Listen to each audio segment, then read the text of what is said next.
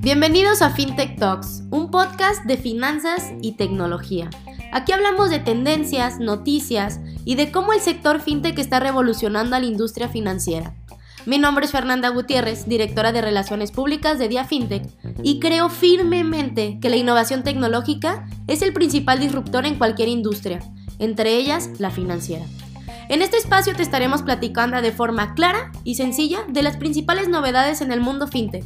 Y recuerda estar al día con Dia FinTech. Comenzamos.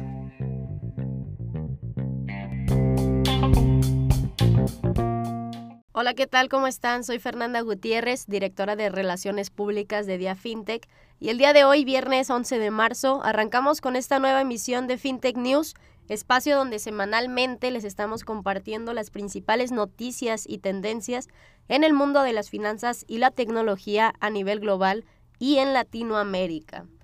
Así que bueno, el día de hoy vamos a estar comentando las siguientes tres noticias. Vamos a arrancar con que Lugano hará de Bitcoin una moneda de curso legal. Posteriormente vamos a platicar que Joe Biden firma una orden ejecutiva sobre criptomonedas que promueve una innovación responsable. Y la tercera noticia del día es que el Chelsea está en venta y de hecho Changpeng Shao, CEO de Binance, negoció la venta del club londinense. Así que arranquemos.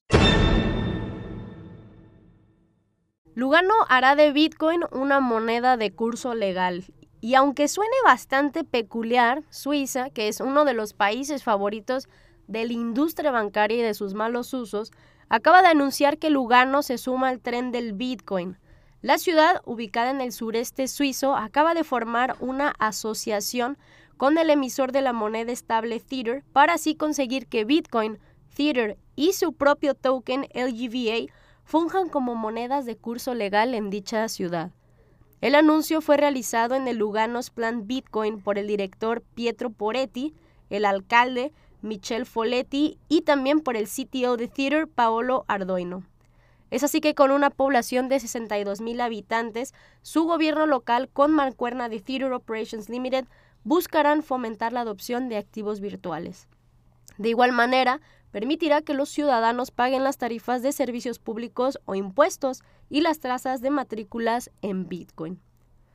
El PIB del Salvador aumentó un 10% y su turismo un 30% tras declarar a Bitcoin como moneda de curso legal. Imagina lo que podemos hacer en una ciudad en el centro de Europa, así lo declaró Paolo Ardoino, quien es CTO de Theater. La siguiente noticia del día es que Biden firma una orden ejecutiva sobre criptomonedas que promueven una innovación responsable.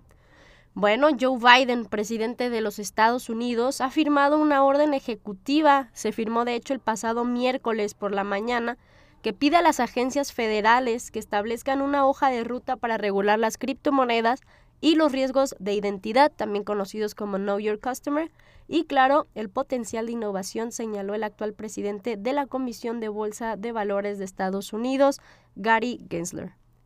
Con esto tenemos la primera vez en la historia en que el Poder Ejecutivo intenta crear una estrategia federal unificada en torno a la creciente y millonaria industria de los activos virtuales.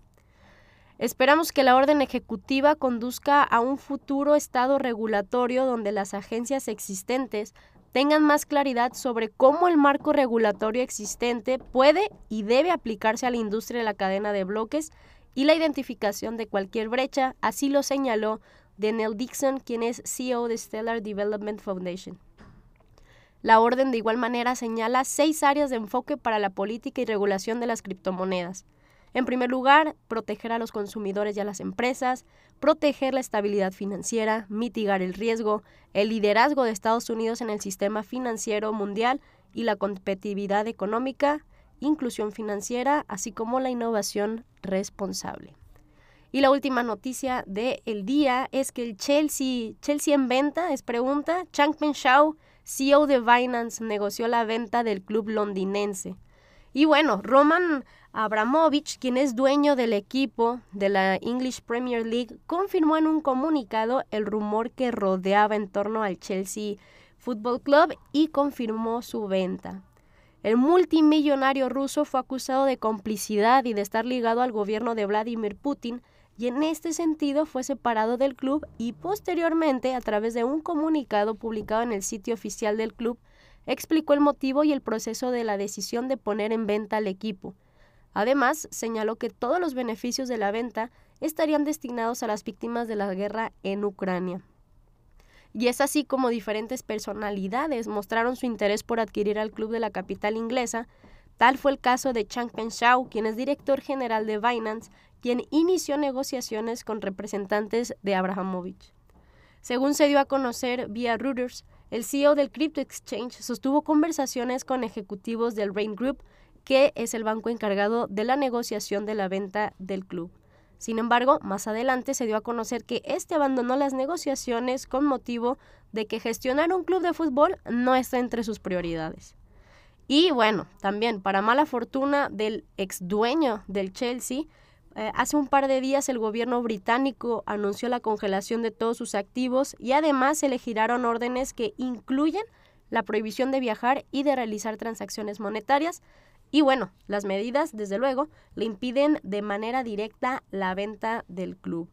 Así que bueno, a la espera de ver qué pasa con este equipo que está de momento entre las cuerdas, también ya varios patrocinadores decidieron retirar sus, sus logotipos de las playeras del club. Y bueno, mucha incertidumbre es la que rodea sin duda alguna a este club, a la espera de ver qué sucede. Así que bueno, eso es todo por esta emisión de FinTech News. Gracias a las personas que nos escuchan y nos vemos la semana que entra. Que estén muy bien. Hasta luego.